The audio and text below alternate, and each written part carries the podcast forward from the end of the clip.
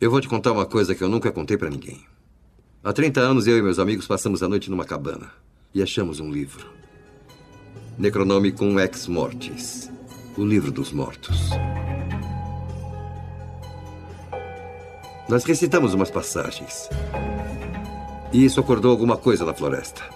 Uma coisa sombria, maligna. Se apossou da minha mão e não queria sair, então eu cortei a mão fora. Aquilo possuiu meus amigos. Eu fui o único que escapou. E por 30 anos andei me escondendo. E agora eu ferrei tudo. Eu acabei lendo o livro uma vezinha só e o mal me encontrou. É por isso que eu tô indo embora, agora mesmo. Espero rever você, parceiro.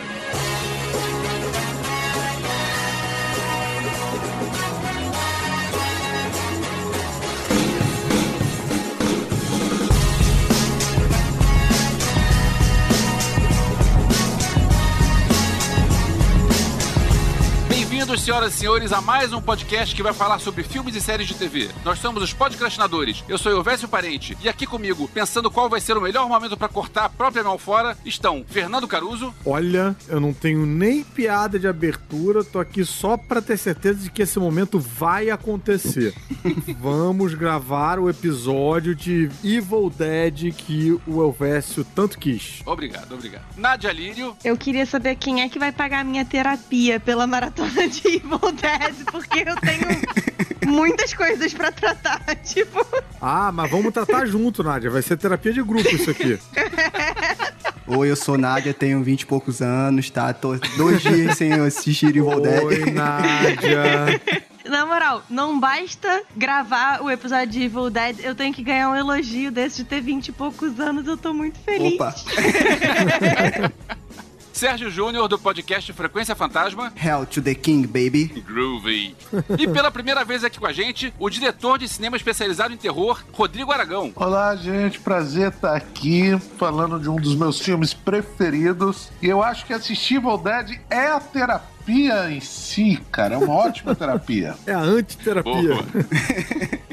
Hoje, finalmente, vamos falar de Evil Dead, mas daqui a pouco, depois dos avisos.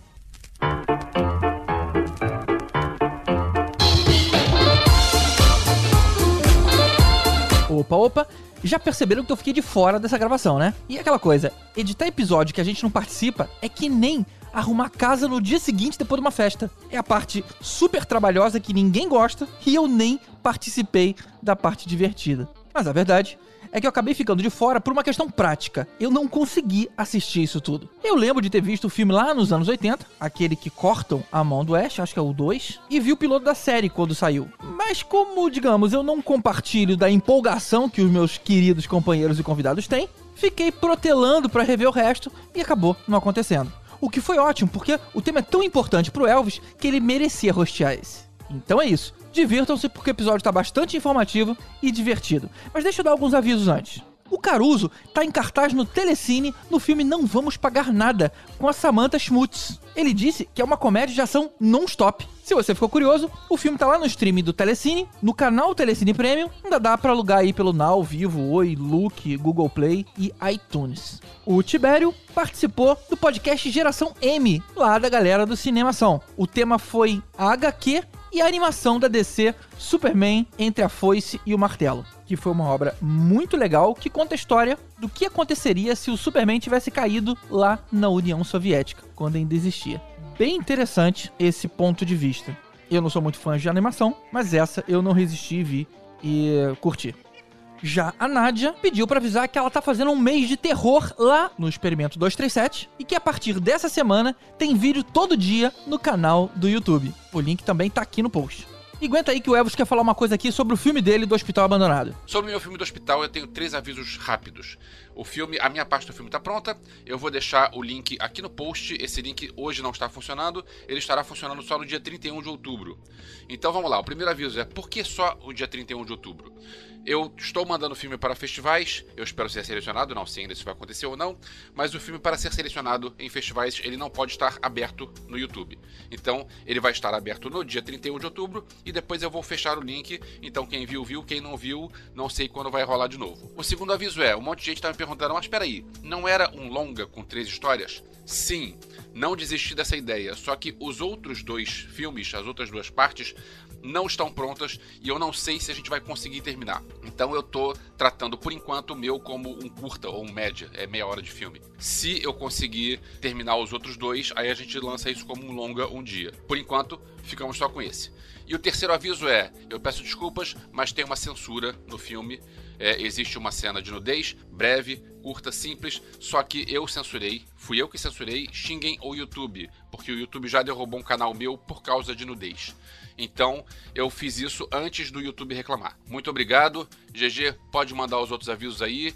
E, gente, dia 31 de outubro, espero vocês vendo o filme do hospital no canal Escaravelho Filmes 2. Valeu! Pronto. Chegou a hora de eu agradecer aos nossos padrinhos, que são aqueles caras que bancam esse podcast que você tá ouvindo. Então, muito obrigado a todos os nossos apoiadores, mas especialmente aos nossos iodas: Mário Rocha, Sérgio Salvador, Marcelo Petego, Carolina, Lindoso, Nietzsche, Draco, Marcel Melo, Rodrigo Alves, Carlos Melão, Igor Brenner, Fábio Matos, Alexandre Bom, Daniel Amaro, Eduardo Starling, Leandro Fonseca, Renato Arcanjo, Ricardo Pires Ferreira, Carlos Augusto Martins, Camila Gildo, Marcelo Leal, Uziel Gomes, Renato Veiga, Lidiano de Góes, Camila Nabuco e José Bessa, aos Super Saiyajins, Ricardo Calda, J. Santos, Wagner Bastos, Marcelo Parreira, Túlio Memória, José Alexandre Rates e Luan Ferreira, aos mestres dos magos Ricardo Varoto, Bruno Mancini, Tatiana Karlovic, Nadia Lírio, Fernando Tiretan, Thelma Matias, Mariana Herrera e Marcos Especa, e finalmente aos nossos tanos Lucas Lima, Alexandre Mendes e Cadu Navarro. E como eu acabei de receber a listagem dos apoiadores daí da- do último mês, não tive tempo para refletir aqui. Então, se você é um apoiador recente seu nome não tá, segura um pouquinho que no próximo isso já se resolve. Muito obrigado a todos vocês que apoiam o nosso projeto. Se você vê valor no que a gente faz, considere dar um pulinho lá em padrim.com.br barra podcastinadores e escolher qualquer categoria. A sua ajuda, o seu apoio é extremamente importante pra gente. Então é isso, bora pra esse episódio alucinante. Bom,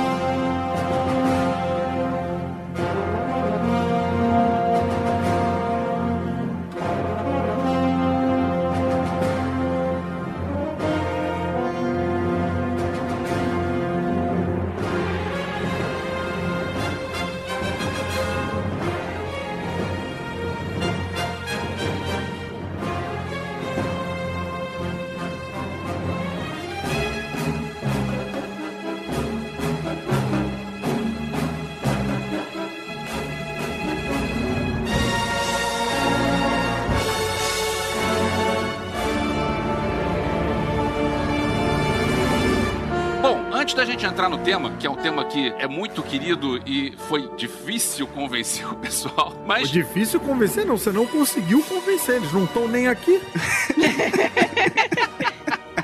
Mas deixa eu aproveitar o Rodrigo aqui e que eu quero perguntar, Rodrigo, como é que as pessoas fazem pra ver seus filmes? Eu consigo ver seus filmes porque eu tenho os DVDs aqui, mas como é que as pessoas fazem pra ver? É uma boa maneira de assistir meus filmes.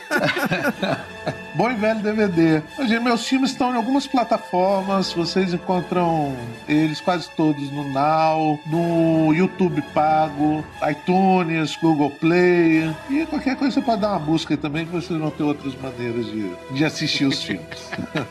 Eu vi no festival agora, teve um festival online, eu vi o seu filme novo, O Cemitério das Almas Perdidas. Filmaço, gostei muito, bem, bem legal, e eu quero saber quando é que outras pessoas vão conseguir ver pra poder comentar esse filme. Quando é que esse filme vai ser é. lançado? Ele vai ser lançado? Quem tá no comando agora é o coronavírus. Nós estamos aqui nesse, nesse roteiro B, né? C, ruim. Então, nossos planos de lançar o filme no cinema, por enquanto, os cinemas estão fechados. Os auditórios das almas penadas. É, tá desse jeito. A boa notícia é que o filme vai estar em alguns festivais esse ano ainda, todos online. Então as pessoas vão ter a oportunidade de assistir o filme ainda algumas vezes esse ano, até ele entrar em circuito, provavelmente no ano que vem. Que bom. Maravilha. Mas vamos ao tema, Evil Dead.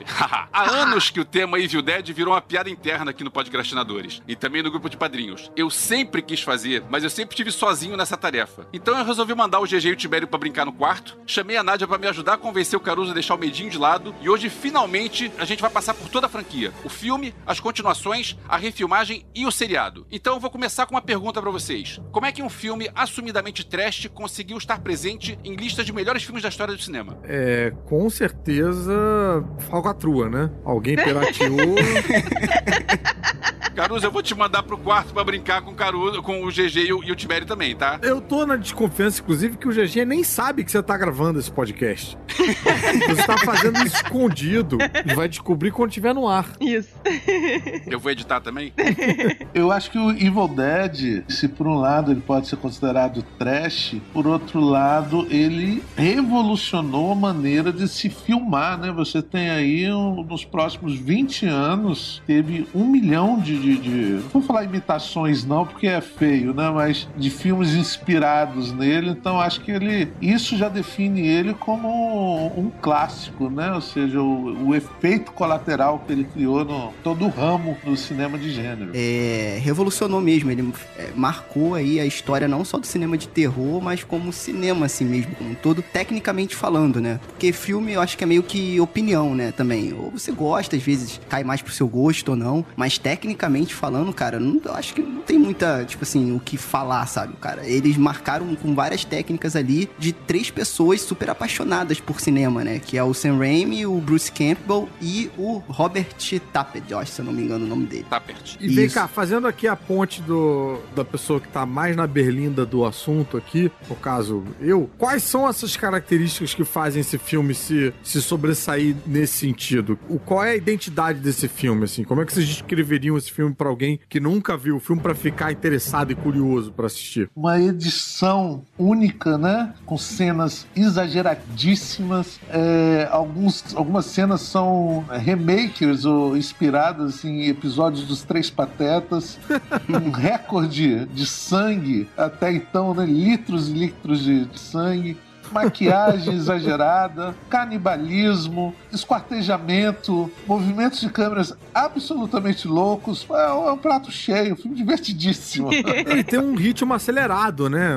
Mesmo os primeiros filmes, né? Tipo, tem alguns filmes quando você vai ver, quando você vai rever, hoje em dia ele parece um pouco mais lento. Mas eu acho que esse não é o caso de Evil Dead, é? Não, a câmera, inclusive, tem um negócio que é curioso, porque como era um filme de baixo orçamento, você não tem a cara do demônio, né? Você não consegue ver exatamente o que que tá assustando eles. Então é a câmera que corre pela floresta. E a câmera é a visão do monstro. Isso é uma, uma coisa que eu acho muito legal de como ele conseguiu ter essa sacada de, em vez de a gente botar um monstro aqui, a gente vai botar um monstro vai ficar tosco. Então a gente bota a câmera correndo atrás do, do personagem. Essa técnica da câmera correndo, bem, já era bastante usada, só que ele pegou isso e elevou um nível de dificuldade muito grande e acelerou, né? Porque antigamente, antes do, do Evil Dead, você tinha uma visão do monstro ali, que é o rico, mas os monstros sempre eram lentos, eles estavam olhando por trás de uma árvore, né? e essa câmera do Evil Dead, ela passa por rio, atravessa carro, ela quebra a porta, ela tá sempre é, alucinada, né? Isso é muito bacana. Tem duas coisas que eu acho que o Evil Dead quebra um pouco dos filmes mais convencionais, digamos assim, quando eles querem falar de terror. Primeiro, que a gente fala muito lá no podcast Frequência Fantasma, né? Da onde eu faço lá os podcasts, que a gente fala que primeiro, pra ser filme de terror, não necessariamente precisa ser um filme assustador somente, né? Eu acho que a diversão faz parte também do pacote. Eu acho que o Evil Dead consegue fazer as duas coisas muito bem. E outra coisa bacana também é a questão da sugestão, porque você não sabe a face do demônio. Você não sabe. Você sabe quando ele se encarna numa pessoa, né? Então ele meio que muda as características daquela pessoa. E isso é muito legal, porque você não sabe o mal, você não vê o mal, o Que demônio, nem na né? vida criatura. real, né? Com Tipo algumas isso, exceções, tipo é isso. claro. Né? E ele usa a câmera, né, como o Rodrigo falou, justamente pra te colocar na posição do demônio, digamos assim, né? E você vê na visão da criatura. E isso é muito bom, cara. Eu acho isso uma ideia muito boa. Tem uma curiosidade é, interessante que pra mim é um, sempre foi uma inspiração. E tem muita gente que tá querendo fazer filme aí, fala de que não tem equipamento, né? Essa câmera revolucionária do Evil Dead, a maioria da- da- das cenas, eles parafusaram a câmera em uma tábua, em um pedaço de de madeira e é um peão de um segurando de um lado da madeira, outro peão segurando do outro lado, e eles estão correndo. Esse é o estabilizador, não é nenhum equipamento caríssimo, nada. É uma madeira, dois parafusos e suor de disposição. Criatividade. É, é um exemplo, é um exemplo. Eu queria também aproveitar para puxar um pouco a brasa pra sardinha do meu métier também, que eu acho que o, o camarada Bruce Campbell também tem um- uma porcentagem aí de,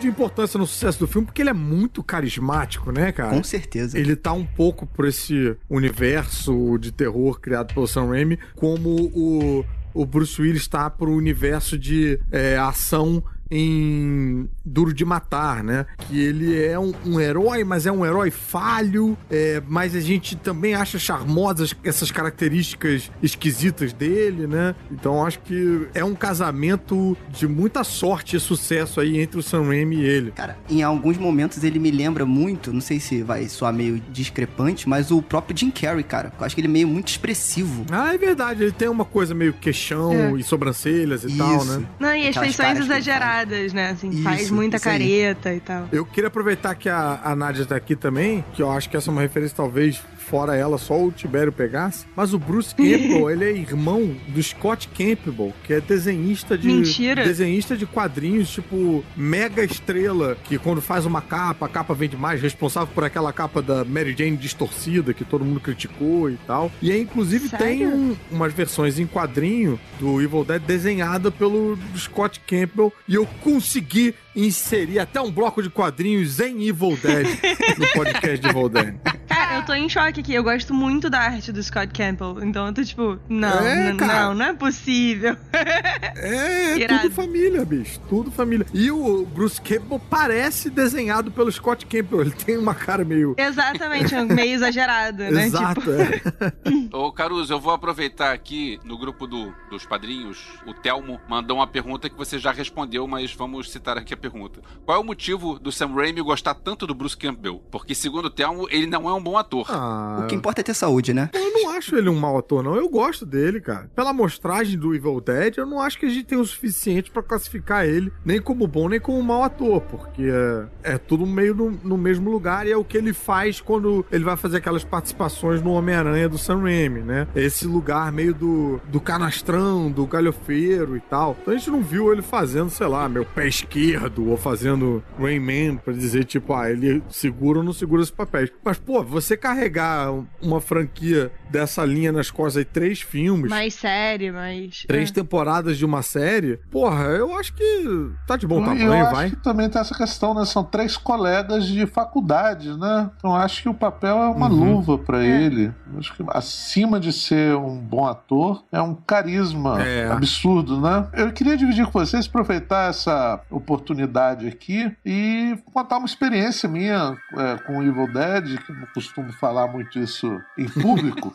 Por falta de oportunidade, mas o Sam Raimi foi um cara muito importante na minha vida e esse filme foi muito importante pra mim. E ali na minha Ai, adolescência, quando eu, eu sou do Espírito Santo, sou de uma cidade chamada Guarapari e cresci numa aldeia de pescadores. No final dos anos 80, início dos anos 90, é, poucas pessoas aqui na, na comunidade tinham um videocassete. Ainda era um equipamento De caro. luxo. É, e montei um cineclube. Então eu juntava pessoas na laje da minha casa para ver uma televisão de tubo de 20 ou 22 polegadas filmes. Então toda quarta, sexta e sábado, às vezes domingo também, eu passava filme na minha laje e cobrava ingresso e essa coisa toda. Uhum. E eu resolvi passar Evil Dead. Eu lembro que eu era tão apaixonado com o filme, na época eu tirava xerox das capas de VHS e colocava lá no fliperama do meu pai. E com Evil Dead eu fiz vários cartazes e coloquei, mesmo que ninguém sabe, nem sabia o que era um festival, coloquei vencedor de vários prêmios, um filme antológico, A Morte do Demônio, né? O Isso, título em português. E eu acho que o demônio sempre traz uma boa bilheteria, né? E a morte também. Até hoje, inclusive, na TV aberta. É nada bem aberta nas igrejas aí, você vê que o demônio É, tá sempre é. presente, né? Sempre, o demônio sempre funciona. uma bilheteria que sai de helicóptero dos. deu uma quantidade de gente absurda. E assim, essa questão do demônio, apesar de a gente brincar, realmente funcionou e veio um público que normalmente não vinha. Ainda mais no Eu Espírito acho que Santo. rolou. A notícia ali no, no- no- na parte ainda mais pobre da aldeia de pescadores, que, que ia ter um filme sobre o demônio e tal. E veio várias senhorinhas, cara, que catam sururu, né? Não sei se vocês conhecem sururu, é um, um mexilhão e tal. Então, umas senhoras, né? Bem pobrezinhas, assim, que não estão muito acostumadas a ver filmes. E eu tive aquele público imenso e passei a morte do demônio. Cara, que experiência incrível. Lindo, velho, lindo. Foi uma das coisas mais lindas você ver por que um filme é bom. Porque a gente pode aqui filosofar em cima de, de linguagem, de edição, mas simplesmente ele afeta o público. Teve um rapaz que me marcou que ele sentou na cadeira, pegou a camisa, colocou no rosto e ficou uma hora e meia com a camisa no rosto. Com a camisa. Senhorinhas do Sururu, elas gostaram, não gostaram? Elas estavam encantadas, elas gritavam, velho. Elas estavam assustadas. Tem aqueles momentos que a câmera roda, que é uma injeção de linguiça maravilhosa, mas que a câmera passa pelo teto é, e balança por vários lados. A, a plateia balançava e gritava, oh, oh, e as pessoas gritavam de um lado. Brincando de montanha-russa, né? Tipo, Montanha russa com Evil Dead. E as pessoas sendo chocadíssimas com o final também, né? Que afinal é um final pessimista. Eu lembro quando acaba Sim. o filme naquele grito e tal. Eu tinha uma plateia hipnotizada, de boca aberta, com um turbilhão de emoções, assim. Então, é. Eu já gostava do filme, quando eu vi essa sessão, eu tive certeza que é indiscutivelmente um clássico. Eu acho que um clássico é isso. Intelectual pode tentar analisar o que for, mas ele tem um efeito muito interessante sobre a plateia, não só sobre o mercado, mas sobre o público de todas as classes. Vamos assim. falar do filme então?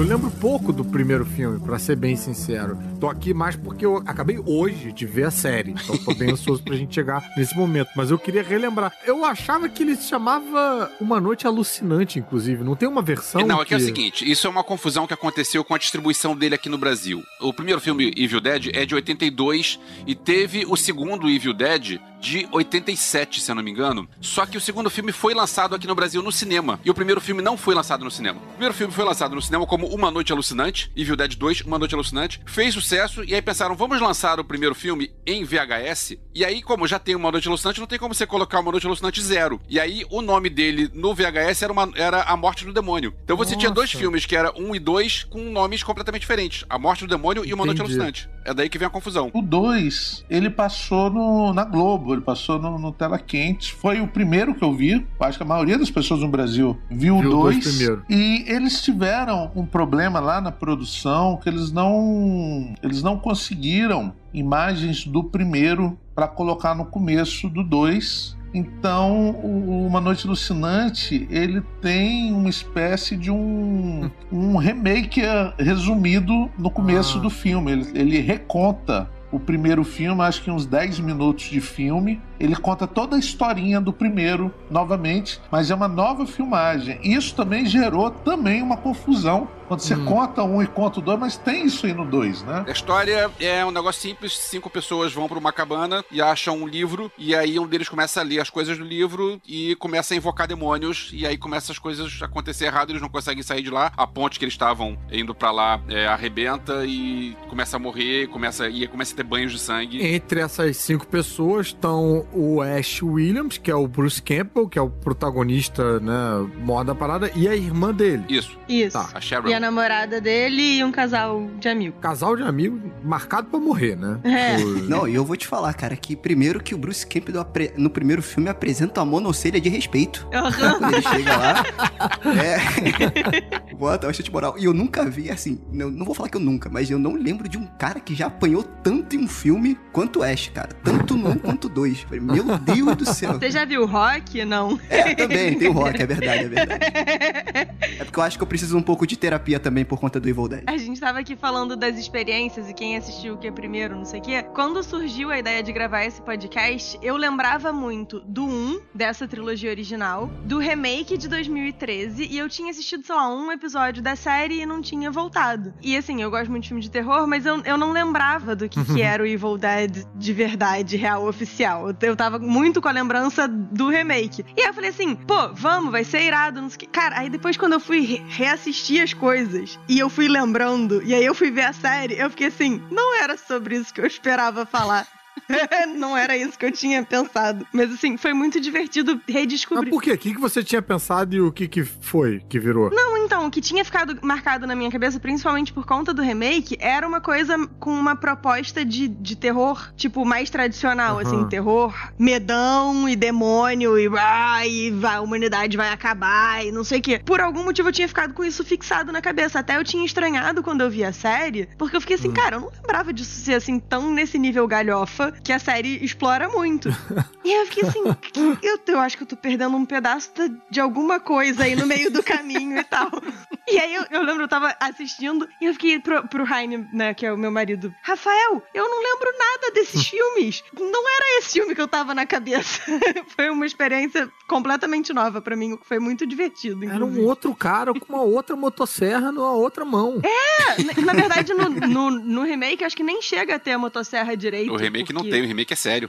É, pois é, o É, remake então, é acho que por isso que você tava com isso na, na, Pois na é. cabeça, né? Porque eu acho que o remake é um pouco diferente. Quando a gente chegar no remake, eu vou discutir com o Sérgio, aí vai, aí vai entrar esse, isso que você falou agora. Teve até um padrinho que mandou a pergunta, e até isso devia ter servido de sinal vermelho pra mim, porque o Marcos Speca falou: ah, o primeiro filme era pra ser mais sério e depois ficou mais zoeira, né? E eu fiquei assim: não lembro de ser zoeira, eu lembro de ficar bem desconfortável com o filme, tipo, que zoeira. Aí quando eu fui reassistir, eu lembrei. É, a história do segundo é, é quase igual à história do primeiro. É, o, que- a sensação que passa é que o segundo é uma refilmagem é, de humor negro. Eu Isso. lembro que eu vi o segundo no cinema, eu vi no São Luís, cinema cheio, e o cinema gargalhava. Aquela cena que, que ele pula no, amassando a cabeça do monstro e o olho sai voando pela tela e cai dentro da boca da mulher. Aquilo, a galera gargalhava alto no cinema. A luta dele contra a mão dele é sensacional. A luta dele contra a mão dele é maravilhosa, gente. Ah, então peraí. gente? A mão dele só é possuída no segundo, no primeiro não? Isso. Não, só no segundo, gente. A serra elétrica na mão só no segundo. Interessante a gente pensar, o, o Evil Dead, toda a saga, ele é um pouco do que é fazer cinema. Eu acho que cada filme é uma é uma etapa de alguém que se enfiou no mercado. Um é um filme de final de faculdade. O Sam Raimi e o nosso ator aí, os três, terminaram a faculdade, fizeram um curta-metragem, A Bruxa da Floresta, se eu não me engano, que tem aí no YouTube, e juntaram uns trocados e foram para uma cabana, literalmente, fazer um filme. É, ia ser uma atriz. A atriz, quando leu o roteiro, não topou. Então resolveram colocar o Capel mesmo para segurar né, o, é, o Campbell. É uma coisa de coragem. Diz que era uma cabana com frio, no meio do nada mesmo, é, é, cheia de cocô de, de, de boi.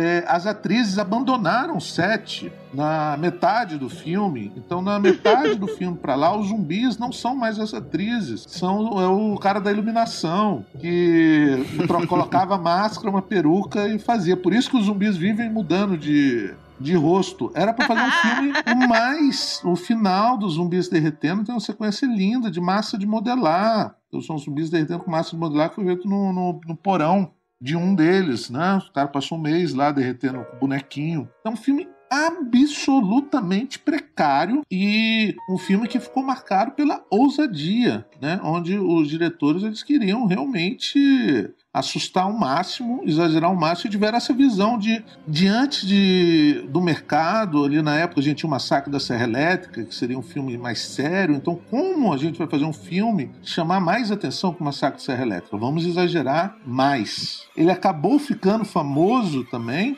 por ser proibido na Europa, por terem é, chamado Sam Raimi lá, inclusive é, ele foi processado lá e isso deu um burburinho, e acabou virando um filme meio proibido. Ele ganhou como padrinho Steve King, né, que assistiu o filme, gostou muito, fez uma crítica positiva. E aí, quando eles vão fazer o 2, já é um filme mais comercial, um filme com orçamento, com equipamento mais profissional, com orçamento é mais profissional e eu acho que de maneira muito inteligente o Sam Raimi pensa, cara, vou ter um orçamento maior, eu quero ganhar agora grana com bilheteria, o que que eu posso fazer? Vou colocar mais humor. Inclusive uma coisa genial que eles fizeram para tentar burlar a questão da censura é colocar sangue colorido. Praticamente não tem sangue vermelho. Ele tem sangue preto, sangue verde, sangue rosa, sangue amarelo. Tem vários sangues coloridos durante o filme. Que justamente sangue é uma coisa que faz a censura aumentar, né?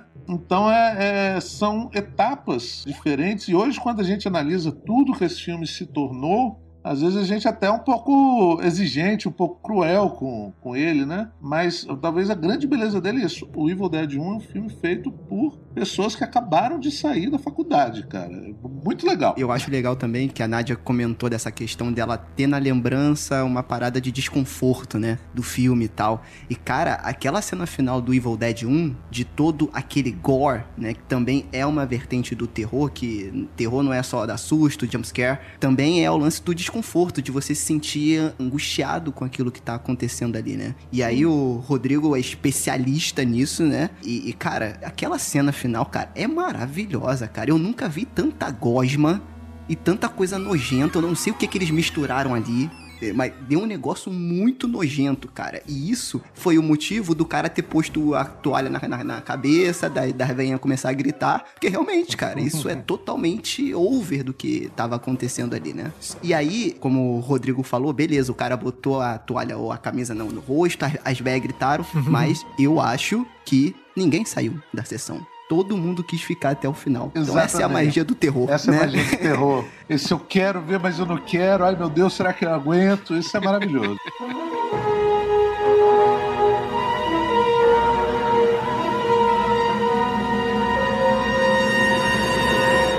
O 2 para mim é um filme perfeito. Foi o primeiro que eu vi e eu acho que ele é perfeito no tamanho dele. O 2, o início de uma das maiores empresas de efeitos especiais dos Estados Unidos, né? A KNB. Então ela nasceu no Evil Dead 2. Já é um filme totalmente de estúdio, então eles não usam mais uma locação de, de pro mato. É um filme que a cabana, eles têm maquete, eles têm um estúdio, a cabana é como o hotel é muito maior por dentro, né? E assim, eu acho que o 2 é um filme na quantidade de dinheiro certo. Não é um filme muito grande, também não é um filme pequeno, ele tem um padrão de qualidade muito interessante e ao mesmo tempo é muito criativo também, e ele é um filme muito mais palatável, vamos dizer assim, né? Ele não incomoda tanto quanto um, né? É uma sujeira se é que é possível, uma sujeira mais limpa. Assim.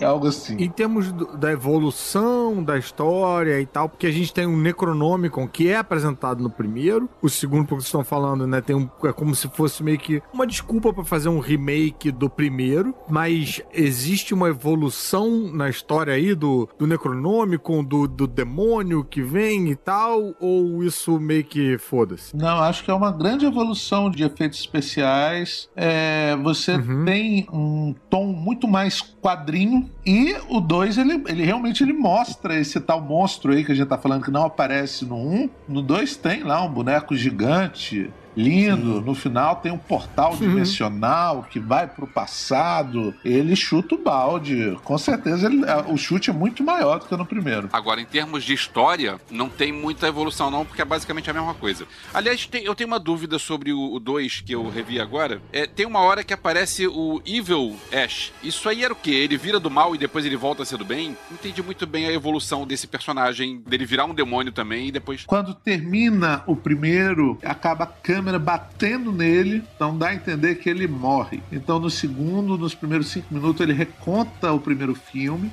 e quando essa câmera bate nele, ele continua a história, ele dá uma. Um, na verdade, uma, é uma cena belíssima que o Ash ele, ele voa entre as árvores, né? E ele é possuído mas o dia já está amanhecendo, então durante esse processo de amanhecer, o espírito ruim, como se diz aqui, o espírito ruim sai dele e aí ele tem mais um período ali, ele acaba perdendo também, ele desmaia ele durante a maior parte do dia, então o espírito sai, mas ele continua preso durante mais uma noite nessa cabana. Uma coisa interessante é que o livro é destruído no primeiro filme, então, no segundo, tem a filha do dono da cabana. Então, eles contam uma história um pouco maior sobre a origem do livro. E essa filha ela traz algumas páginas, né? Então, isso é um detalhe também que no segundo não tem o, o, livro só tem algumas páginas é, soltas ali na história. É, no segundo ele começa explicando um pouco da origem do livro,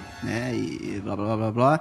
E no primeiro ele é, ele é destruído. E o dois, apesar da história ser muito parecida com o primeiro, eu acho que ele amplia o universo Evil Dead. Porque ele faz o link com o terceiro filme e aí tem outras continuações também, mas eu acho que como história, o filme em si, realmente ele não acrescenta muito, mas pro universo, acho que ele acrescenta bastante coisa porque ele começa a expandir e o Necronômico te levar em outros para outros caminhos, né? Tanto como acho que foi o Rodrigo que mencionou da questão dele voltar no tempo, né? Que ele volta pro passado também no final do filme. Eu acho que apesar da história ser a mesma, o universo expande, então eu acho legal também. Exatamente. Esse negócio de que o segundo meio que reconta a história do primeiro, quando eu fui reassistir, eu fiquei, mas, assim, se eu tivesse acabado de passar pelo que esse homem passou, eu não iria de novo pra uma cabana com a minha namorada, sabe? Tipo, eu fiquei um pouco assim. Você ainda não aprendeu que não é para tocar uma fita aleatória que você achou numa cabana meio abandonada no meio do. O que que tá acontecendo nesse filme? Mas eu americano assim... tem tara com cabana no meio do mato, né, cara? Isso é. Tem um... tara com cabana no meio do mato, tem tara por fazer idiotice em filme. Né, assim, a gente. É bem, mas hoje em dia, né, cara, basta olhar pela janela que a gente tem bastante comprovação. É, 2020 tá aí pra provar. Exatamente. Mas foi, foi engraçada essa experiência para mim, porque eu tinha realmente zero memória, assim, do segundo. E aí eu fiquei assim, mas isso não faz sentido. Por que, que eles estão fazendo isso de novo? Então, isso foi um negócio que, que me tirou um pouco, mas que ao mesmo tempo acrescentou muito do meu divertimento assistindo o filme. É uma coisa interessante que é, houve uma venda de direitos. Evidente, eu acho que todo mundo que está começando com o cinema consegue fazer maus negócios, né? Então eles perderam os direitos de imagem do primeiro filme, por isso que eles tiveram que recontar. E eu acho uma coisa assim que é um, para mim um diferencial grande, como eu disse, eu como técnico de efeitos especiais, o primeiro filme é um filme totalmente precário, ele não tem muito bem um técnico de efeitos especiais, né? Você vê que é o pessoal usando cola, borracha, é, é, as gosmas ali do final é, são verduras batidas no liquidificador, é, são coisas criativas, né? Enquanto no segundo você já tem um espetáculo de, de efeitos especiais com espuma de látex, com escultores de primeira. É um, é muito diferente motion, né? a estética do, dos dois, assim, é absolutamente diferente. Aquela cena do stop motion lá da dançarina, da bailarina, que era Exatamente. A, a namorada do Ash. Aquilo ali, na época, os dois maiores críticos de cinema, eu acho que dos Estados Unidos, elogiaram muito aquela cena. apesar de, até hoje, né, o terror ser meio que. Não vou falar discriminado, que é uma palavra meio forte, mas a galera da academia e os críticos, assim, ainda não engolem tanto o cinema de terror, assim, a, a ponto de chamar um gênero de pós-horror. Mas tudo bem, isso é outra, dis é outra discussão. É outro podcast. É... isso é outro podcast. Mas, cara, eles elogiaram muito, inclusive comparando com musicais de sucesso da época na, na Broadway. Né? Nossa, né? que loucura. Inclusive virou um musical da, da Broadway, Evil Dead, né? Isso, pode crer. Agora, eu acho que esse, esse, essa questão do stop motion mostra um pouquinho da paixão do Sam Raimi também pelo cinema clássico, né, cara? Lá o, o alicerce do cinema de, de, ficção. E eu acho que define bem a, a, a diferença do primeiro pro segundo, que é o primeiro existe um stop motion no final. Para mim, pessoalmente, é incrível, mas é massinha de modelar, velho. É massinha, é massinha de, modelar. de, modelar. cera. E um segundo você tem um trabalho de stop motion. É super elaborado, né? Afinal de contas, o cara faz um número de dança, né? Uma bailarina sem cabeça dançando. Não é para amador aquilo ali, né? É um trabalho muito bom mesmo. Vou te falar que esse stop motion do primeiro filme, para mim, venceu. Eu gosto do segundo, mas do, do primeiro eu não gosto tanto, não. Você acha que a, a massinha não ficou massa? Ha ha ha ha ha ha!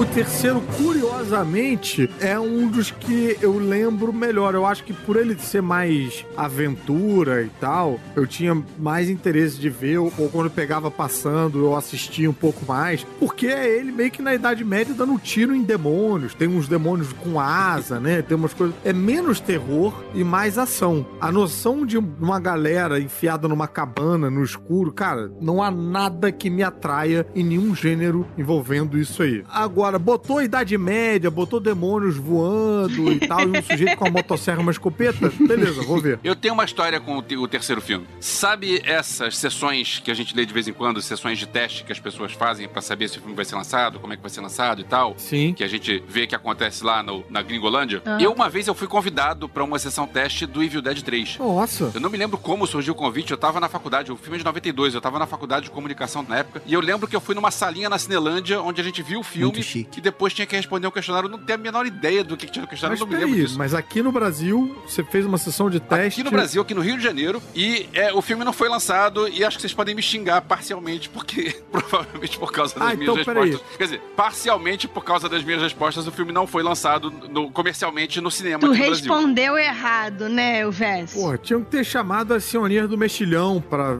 responder a parada. Descobrimos então por que, que o Elvésio queria tanto fazer esse episódio. Era pra se redimir Ah, de isso. ter É proibido o lançamento do filme aqui no Brasil. Ash versus Elvis Peço Dead. desculpas a todos, eu sou parcialmente culpado, provavelmente sou parcialmente culpado por causa disso. Mas vem cá, então era na verdade um screening de teste, tipo, da rede aqui, né? Não era. da rede pra saber se ia ser lançado ou não. O filme já tava pronto, não ia mudar o filme. Entendi. Mas era tipo, ah, tem um filme aqui que é meio lado B, vamos ver que, qual é a reação das pessoas. Quem são os malucos que vão querer ver isso? E eu era um maluco no- novo, faculdade, ei, vamos lá, bagunça. E provavelmente foi isso. Aí pensaram, é, isso não vai dar dinheiro. Só porque o Elvis respondeu, cara, com certeza, esse filme é muito bom, tem que lançar. Acho que eu falo, hum, se esse cara falou isso, melhor a gente não se guiar pelo cabeludo, né? Eu era cabeludo na época. Mas então, dessa vez, finalmente a história anda. Porque no fim do, do, do segundo filme, Ele cai num buraco. É, ele entra num portal e cai na, no- na Idade Média. E agora ele tá na Idade Média e ele quer voltar.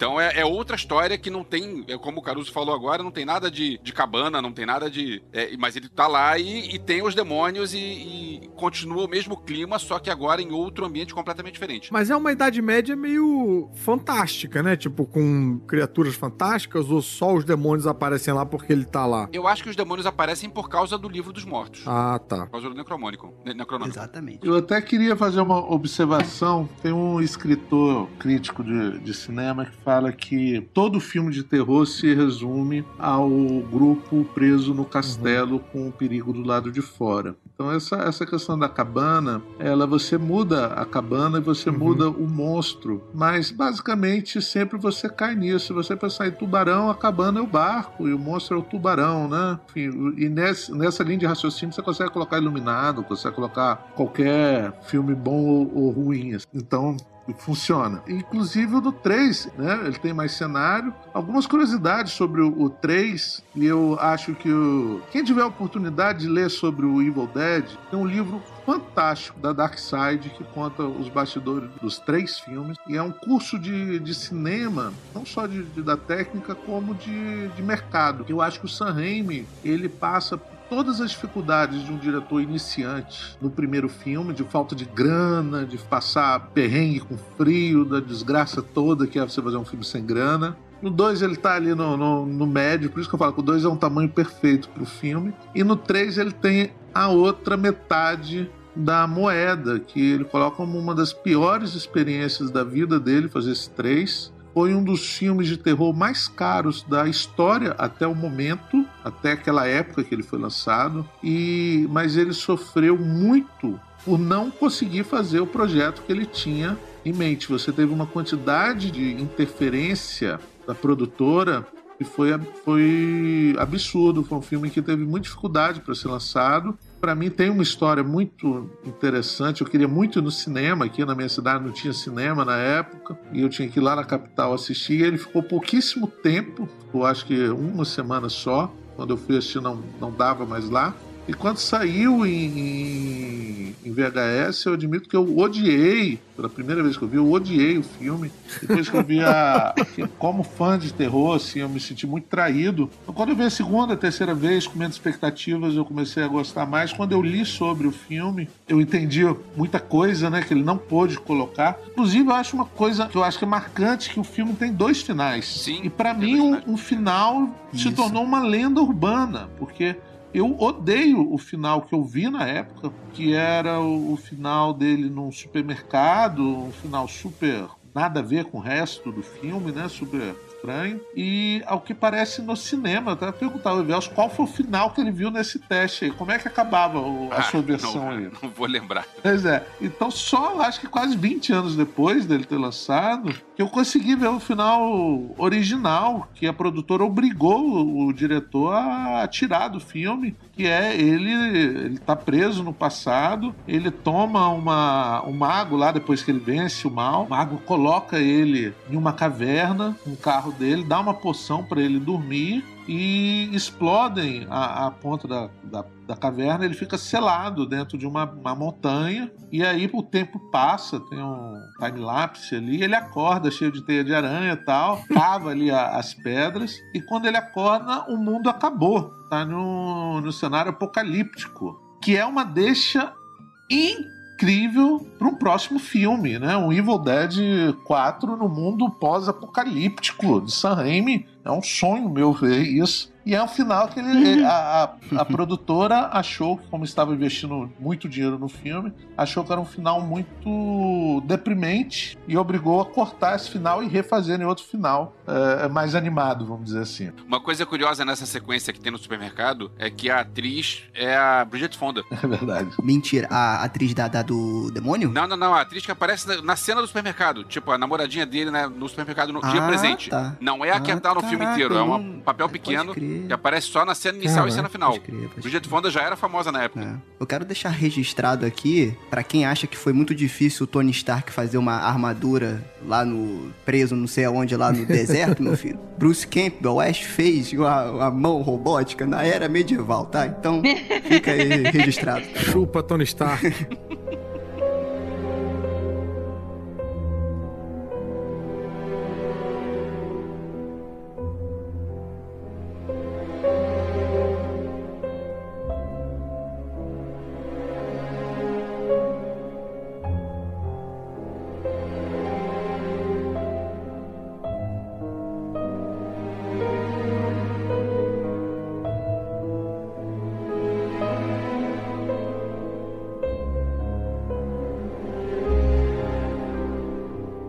2013, a gente teve uma refilmagem maravilhosa. Espero acabar, Elvis.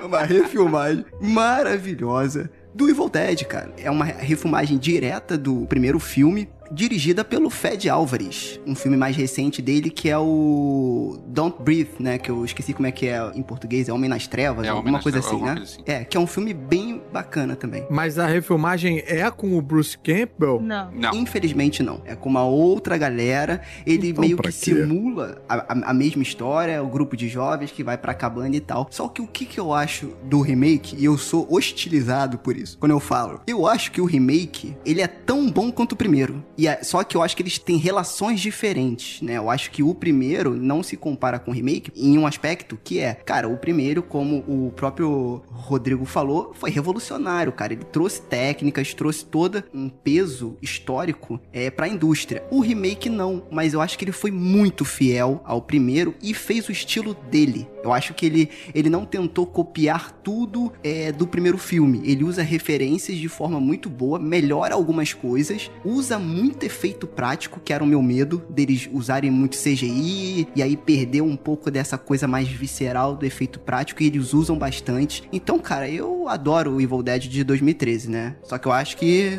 o Elvis. né? Tá, vamos lá, sei, deixa né? eu falar. O meu problema com o Evil Dead. Elvis, antes de você falar do, do, seu problema com o Evil Dead, eu gosto bastante do, do remake também. Eu acho que é um filme que corresponde à época. Ele tem uma pegada que eu acho mais sombria, talvez, do que o, o original. Ele é mais. Ele não é tão cômico em algumas coisas e tal. Eu gosto de alguns dos twists que eles fizeram com a história, para não ficar exatamente igual. E, cara, as cenas de gore são tão boas. Ótimas. São tão boas que eu fiquei assistindo, eu fiquei vidrada, assim, eu não conseguia piscar, não pegava no celular enquanto eu tava assistindo. Porque eu fiquei assim, cara, isso é muito nojento. Uh, por que que isso tá acontecendo? então, assim, o meu coraçãozinho que ama gore e que ama esse terror mais, tipo, que dá nervoso, ficou encantado. Então, agora você pode falar mal, Elvis, eu só precisava. Tá, não, deixa eu falar. Eu revi agora e eu agora tenho uma opinião um pouco mais embasada sobre o qual é desse filme. Eu vi quando passou no cinema, ah, refilmagem de Evil Dead e beleza, vamos lá, fui no cinema, vi e pensei, cara, não é Evil Dead. É simples assim, não é Evil Dead. É porque Evil Dead é galhofa e esse filme não é galhofa. É uma refilmagem. Aí agora deixa eu fazer uma meia-culpa que isso é um pouco headcanon da minha cabeça, tá? Porque eu fui esperando um filme galhofa e não era um filme galhofa. Então quando eu revi o filme, eu já sabia que não era galhofa. E sim, realmente o filme tem seus méritos, o filme tem um clima legal, o filme tem muitas coisas boas pra se falar do filme. Mas pra mim, o problema é ele se chamar Evil Dead. Ele tinha que ser outro nome qualquer sem relação com aquele. Inclusive ele tem umas coisas que são boas na, na história, tipo a primeira mulher que é possuída pelo demônio, ela é uma menina que tá é, fazendo um cold turkey e largando as drogas. Então ela começa a ter alucinações e você começa a pensar que ah, essas alucinações podem ser porque ela está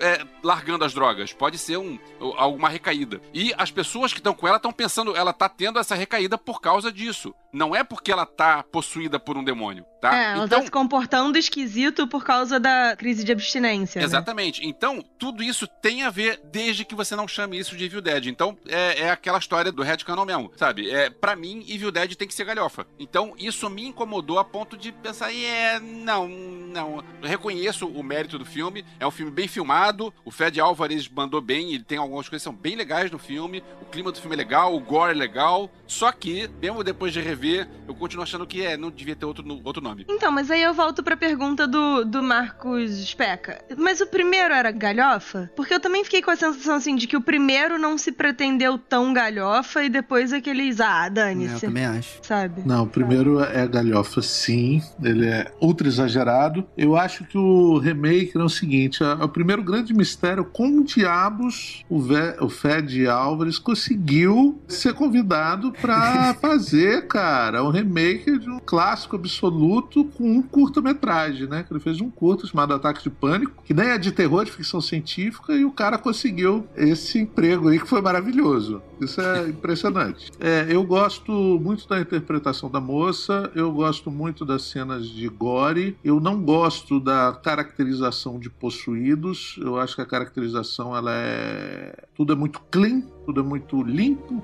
Então acho que falta sujeira do Evil Dead. E uma coisa que me incomoda muito nesse filme, que pra mim assim atrapalhou muito a experiência, é eles forçarem uma virada no final, a gente tem um filme que tem um, um rapaz que ele tá indo para ali para para ser o, o- o Bruce Cable do Ash da história, né, com a camisa azul e tudo. E aí esse cara é, é morto de uma maneira tola e ele acaba ressuscitando a irmã, essa mesma irmã que ela teve a língua cortada, que ela estava totalmente queimada, é, que ela passou por várias coisas, estava deformada e de repente ela ressuscita limpa, sem nenhum desses ferimentos. Isso é uma coisa que me maltrata.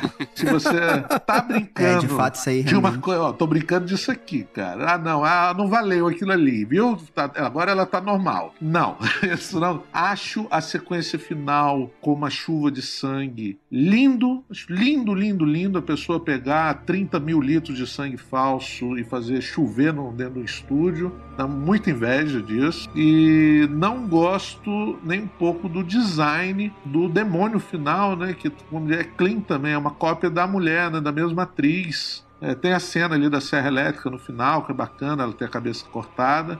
mas para mim faltou um pouquinho do cartoon do, do, do, do quadrinho, do, do, do, exagero também. Eu entendi a opção, mas tem essas, essas questõezinhas que atrapalhou a minha experiência. Mas assisti no cinema e a reação da plateia era muito boa, assim. A plateia ficou muito chocada com o filme. Eu gosto do twist no final. Eu também gosto e eu acho legal também que eu concordo que de fato essa um, um, um pouco não, né? A essência galhofa não tá presente, mas eu acho que ele usa tão bem os símbolos do primeiro filme. Os símbolos que eu digo são as coisas mais icônicas, assim, como por exemplo a sequência do demônio preso no porão, todas essas coisas assim particulares e pontuais que isso também eu acho bacana que a gente ficou, que a primeira pergunta do Caruso foi: "Ah, por que que o pessoal vê o Evil Dead também como um clássico? Por que ele tem tanta relevância assim?" Eu acho que um clássico também ele é feito de boas cenas, né? Boas sequências que marcam, né? Eu acho que o Evil Dead é cheio disso. Eu acho que o de 2013 conseguiu, assim, para mim, pelo menos na minha experiência, me trouxe muito esses ícones, assim, do primeiro filme. Eu achei bem legal.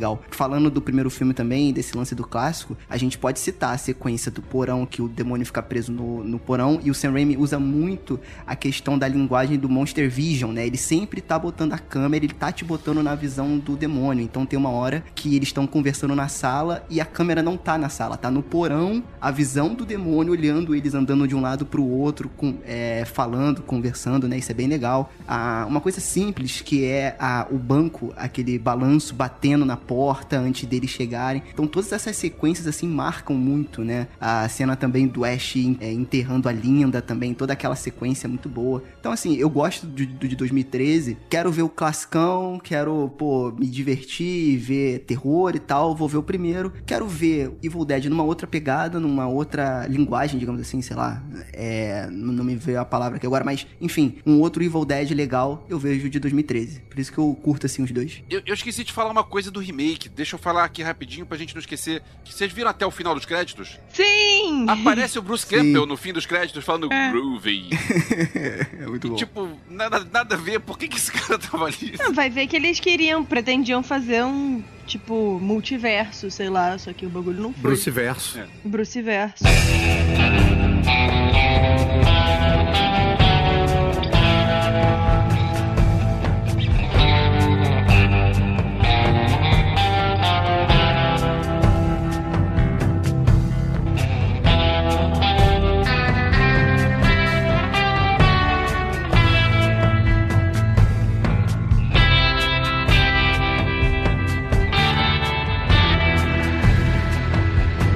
Bem, agora chegou a hora de falar da série, que é o motivo pelo qual eu estou aqui. Que eu assisti todas as três temporadas a pedido do Elvis pra gente fazer o, o episódio. A série tá no Netflix, né? Ela passou num, em algum canal aí, porque aparece o, o símbolo do canal antes, Sky alguma coisa. Acho que é Stars, né? Star, isso. é. É, Star Alliance, sei lá qual é o nome, whatever. Mas, cara, achei a série impressionantemente ágil, porque são três temporadas de 10 episódios episódios, mas cada episódio tem aquela média de 26, 28 minutos e tal. Não é aquela série de clássica de 42 minutos. Normalmente as séries que não são de comédia, são dramédia ou drama, elas são mais nessa, nesse tamanho é, padrãozinho 40 e tantos minutos, né? Essa tá mais pro formato série de comédia ali, entre os 22 e os 20 9. Fica ali com 25, 26. O que dá uma agilidade muito grande para você ver os episódios. Eu tava vendo na esteira, eu via dois por vez para dar o tempo lá do que seria uma série merda tipo Gotham, assim, né? Pra fazer na.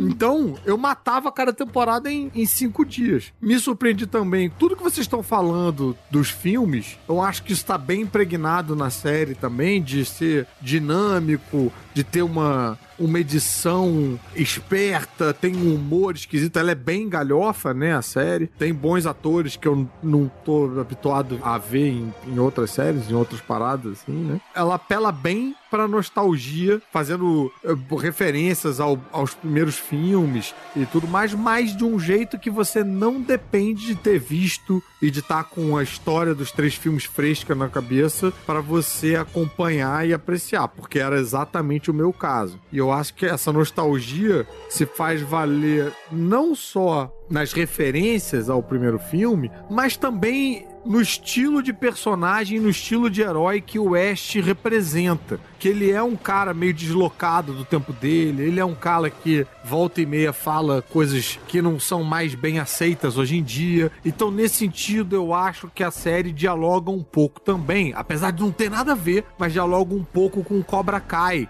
com o personagem lá do Johnny Lawrence, que é o cara que era o vilão da outra série e que se sente meio inadequado hoje com as coisas que não pode falar e que antes podia e tal, sabe? Então acho que ela conversa bem com esse público, assim. Uma coisa que eu achei legal na série foi mostrar o Ash velho tosco, Uhum. barrigudo, com dentadura e, tipo, ele continua aquele Ash white trash que a gente conheceu nos filmes. Exato. Sabe, isso é um negócio que eu achei bem legal. É, vale lembrar que a gente comentou, na verdade eu comentei, no episódio é, 22 da temporada 4, séries que adoramos, mas ninguém conhece, eu falei um pouco dessa série. É. E eu comentei uma coisa lá que eu vou repetir agora. Ah, os dois primeiros episódios da primeira temporada, o primeiro episódio começa com Deep Purple, o segundo episódio começa com Deep Purple e termina com Emerson Lake Palmer. Ou seja, é, a pessoa que fez isso, fez isso para mim.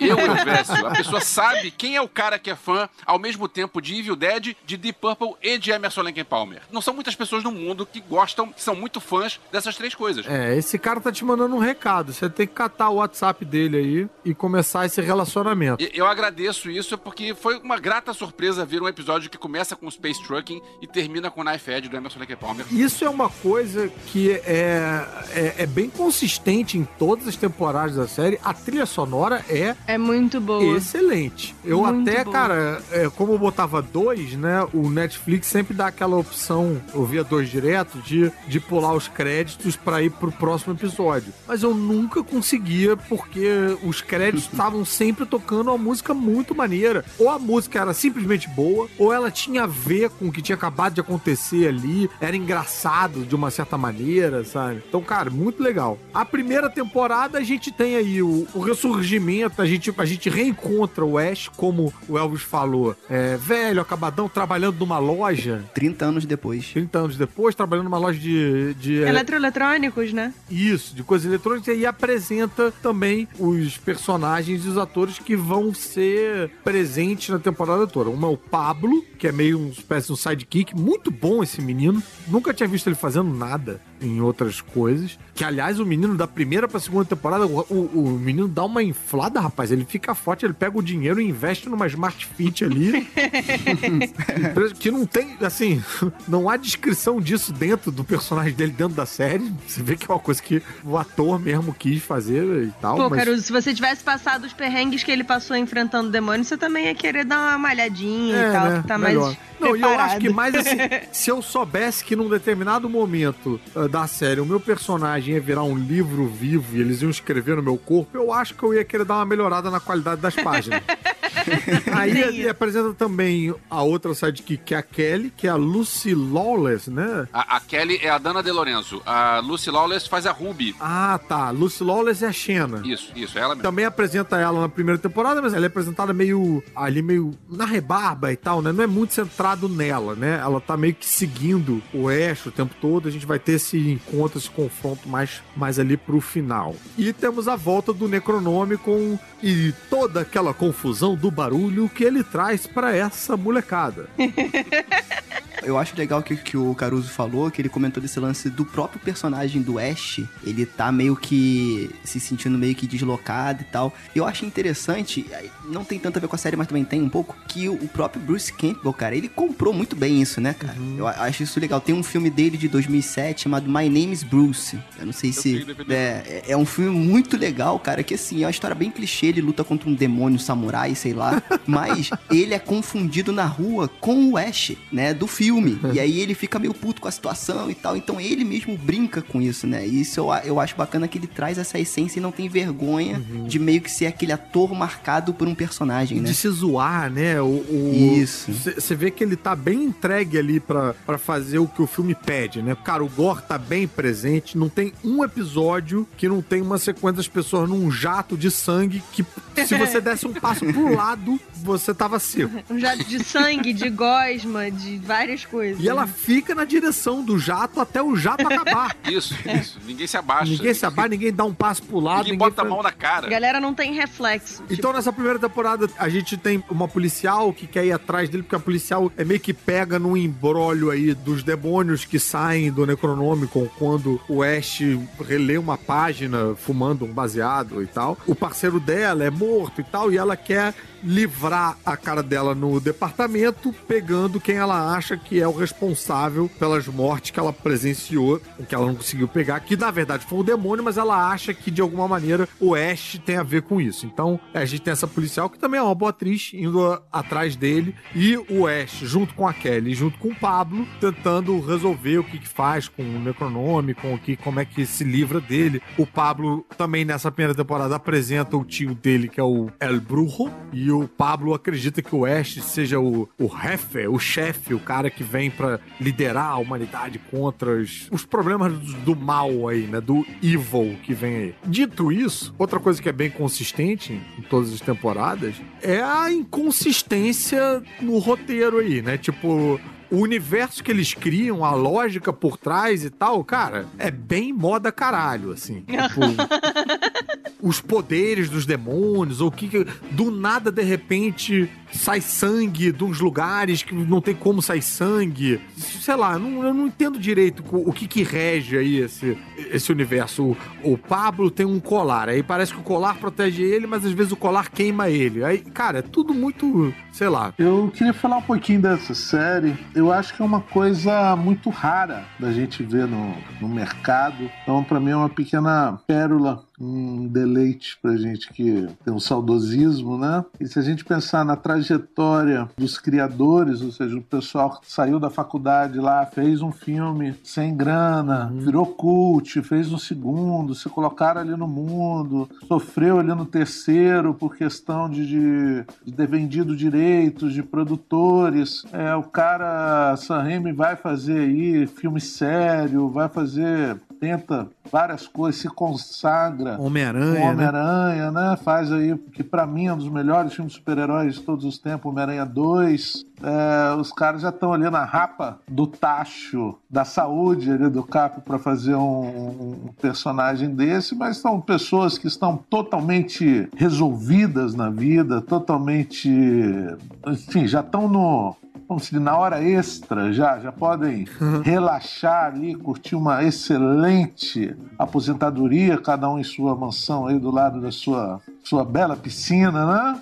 Um, Passar o bastão para o diretor jovem que fez um remake aí, que para mim é é um bom filme, deu uma graninha boa também, não tem o tempero ali deles. E aí muita gente reclamou da falta de tempero no remake, então surge a ideia da gente fazer uma série. Para mim, esse povo, eles chegam nesse ponto e faz essa série única e exclusivamente pra zoar, Pra se divertir, né? pra se divertir. Eu também tenho velho. esse sentimento. Isso, mas é.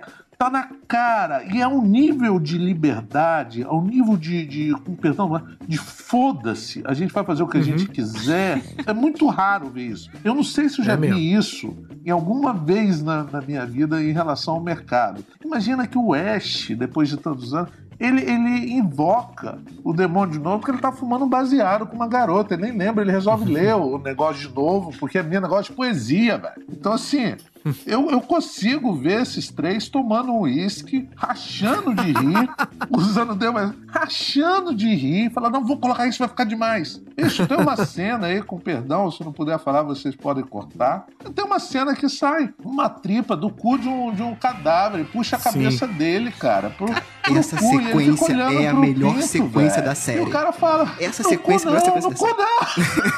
essa diversão eu acho que passa pra gente, assim. Eu acho que, por exemplo, essas inconsistências que eu tô falando, que, cara, eu não consegui acompanhar, afinal, qual é a trajetória da Ruby, o que merda ela quer. O que merda ela quer com essa porra do livro. Ela é do bem, ela é do mal, mas quer. é, tem um outro do mal que é mais do mal do que ela. Enfim, eu não sei que merda ela quer. Mas não, não me atrapalha. Não me atrapalha apreciar a série. Porque tá divertido pra caralho, tá interessante, sabe? Ah, Os diálogos são bons, é engraçado. Você vê que os atores também estão curtindo. Acho que é bem isso que você falou mesmo. Acho que quando tá divertido, a gente releva muitos problemas, né? E tem várias referências que eles fazem, cara, que eu acho, pô, maravilhoso. Por exemplo, tem uma referência clara, não sei se é na primeira ou na segunda temporada, é o filme do, do John Carpenter, gente. Caraca, eu esqueci agora. Cristine, O Christine, eu ia falar Carrie, ó. eu tô nessa que nem o Rodrigo falou, eu tô me divertindo e é inconsistente. Dane-se, eu tô me divertindo. Essa cena do Necrotério, que, é- que aliás é da, da segunda temporada, se eu não me É engano, não só tem é, ele sendo puxado pra dentro do rabo do, ca- do cadáver.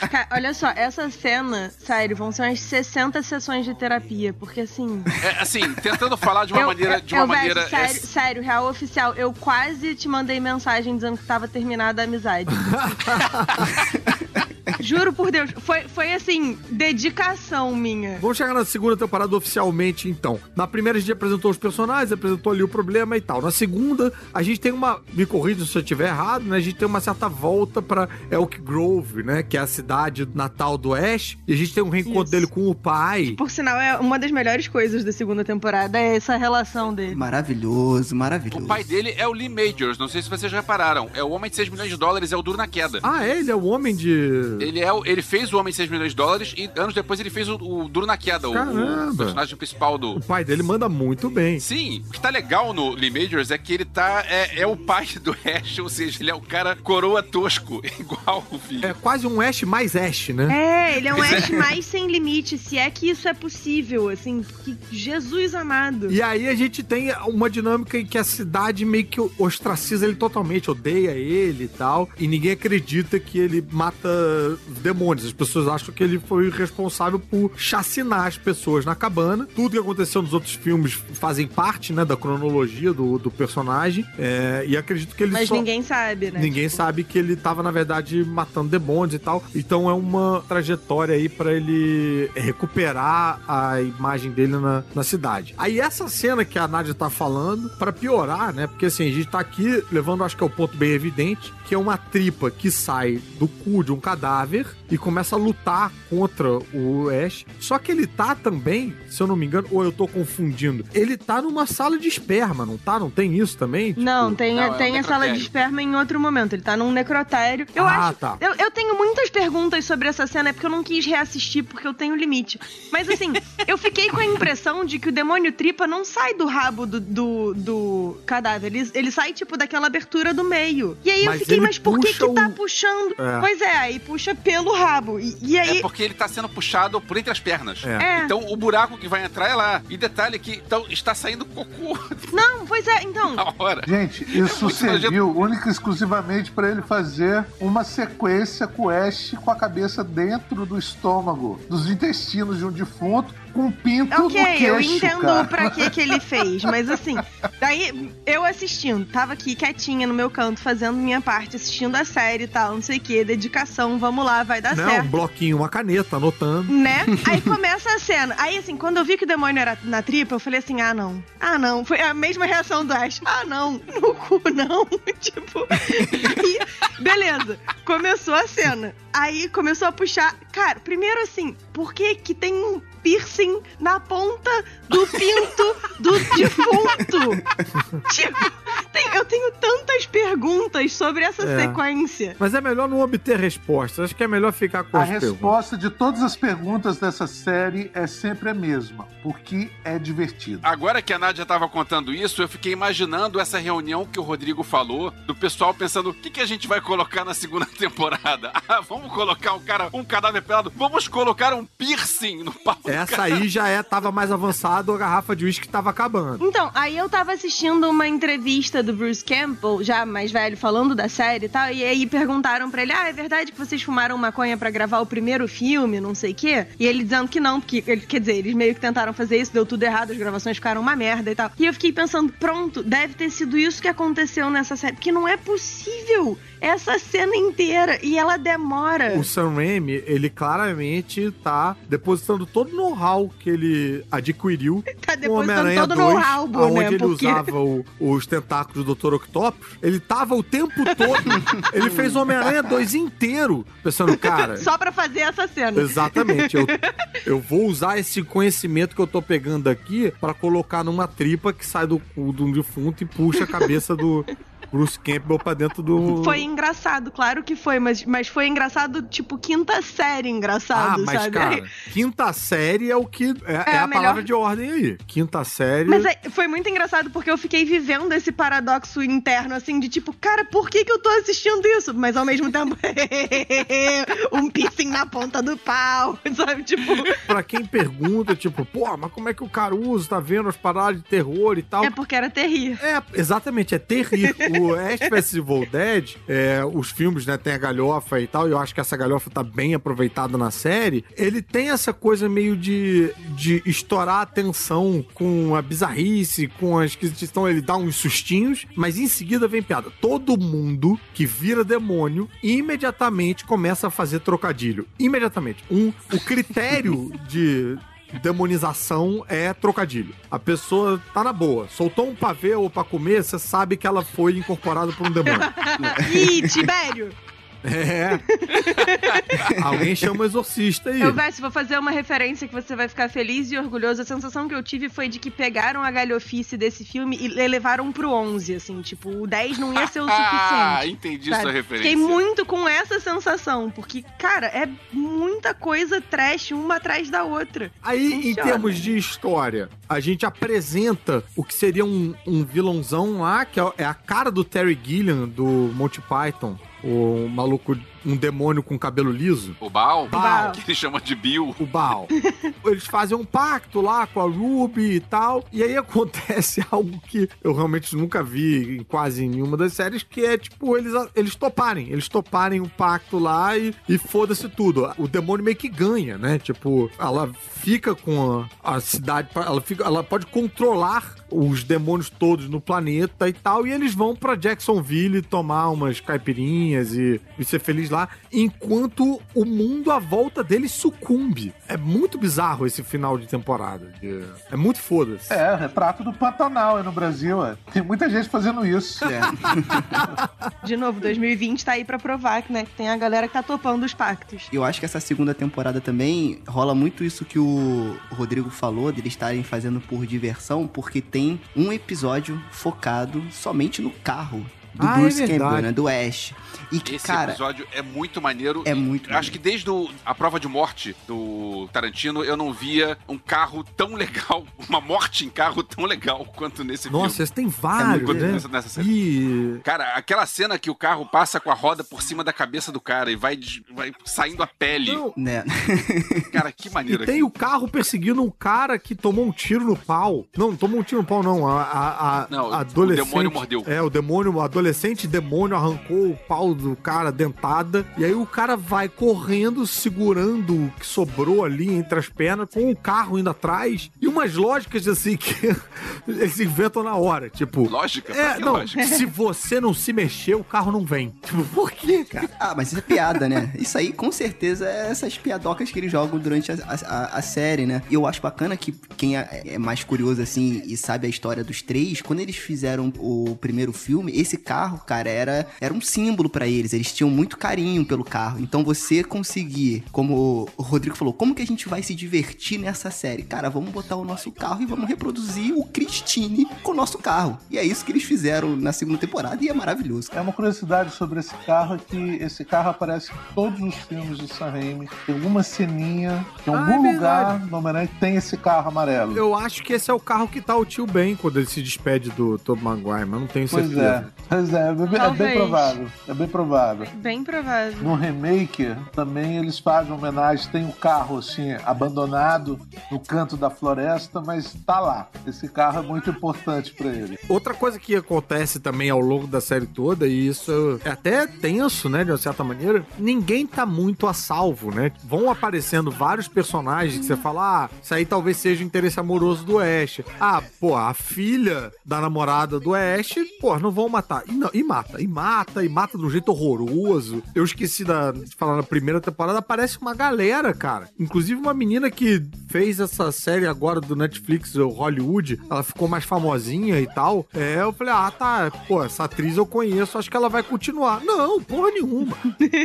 É uma lourinha, né? A do, lourinha, que é, fez é. também babá. Inclusive, quem gosta de filme de terror trash, assim, galhofeiro e tal, os dois filmes da babá que estão no Netflix com essa menina são de chorar de rir de tão É trash. muito bom. É muito, Muito bom. Aí, no- quando a gente vai pra Oak Grove, a gente é apresentado a o melhor amigo do Ash, a irmã dele, né, em fotos e tal, mas que também volta. Essas pessoas apareceram. A irmã, a irmã é a mesma atriz do primeiro filme? Eu fiquei muito querendo saber. Sim. Que legal, cara. Sim, sim. Isso eu acho muito legal quando você dá, de novo, mais oportunidade pra galera que tá, sei lá, né, um pouco esquecida aí, ou parada e tal, né? Eu acho isso muito bacana quando o filme tem esse cuidado, sabe? O filme não, a produção, né? Tem esse cuidado de resgatar a galera. Aí tem, a, apresentam aí, a- como eu falei, a namorada na época do, de quando o Ash era jovenzinho, uma namorada lá da cidade, que agora tá com um, um policial local, né? Tipo, e tem uma filha, filho, todo mundo, spoiler, todo mundo vai morrer. Vai todo mundo morrer.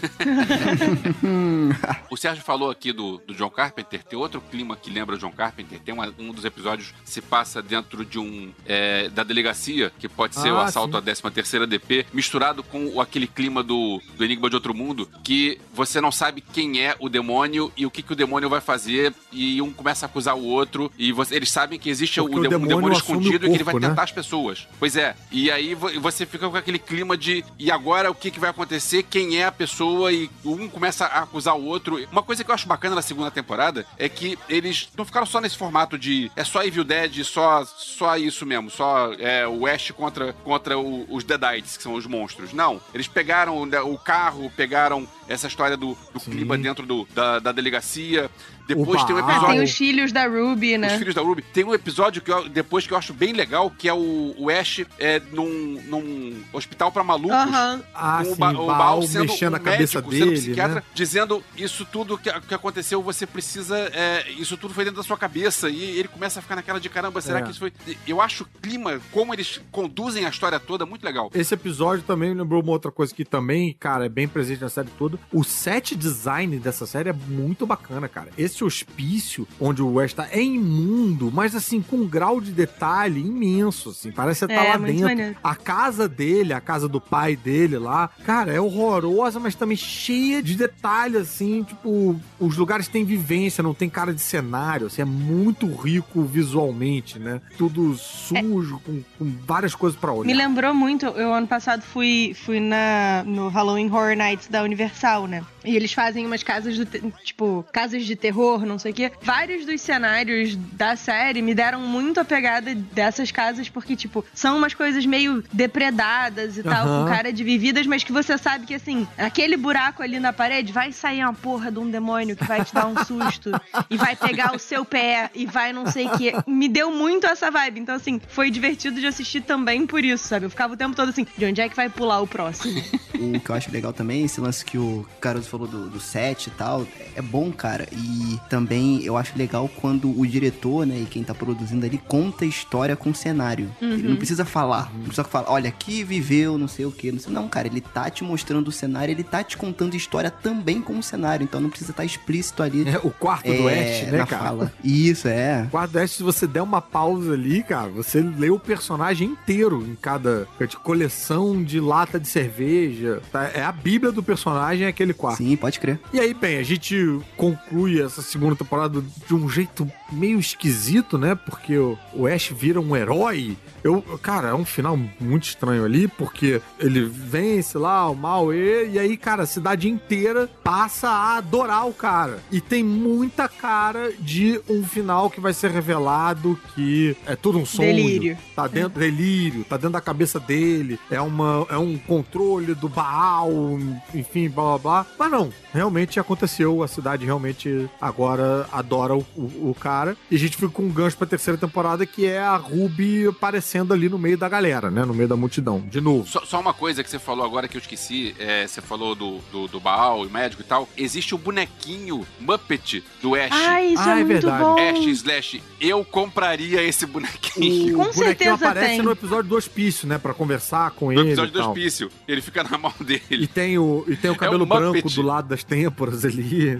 Isso, com uma, uma motosserra no lugar de uma das mãos. E, aí- e- e esse momento do bonequinho também rola uma dinâmica um pouco Chuck, né? É, Isso, Do isso. mal encarnado num, num brinquedo inofensivo, mas que caralho, que é perigo mesmo, né? Tem uma luta, um duelo ali entre a Kelly A e Kelly, ele ali é. que é, que é puxado.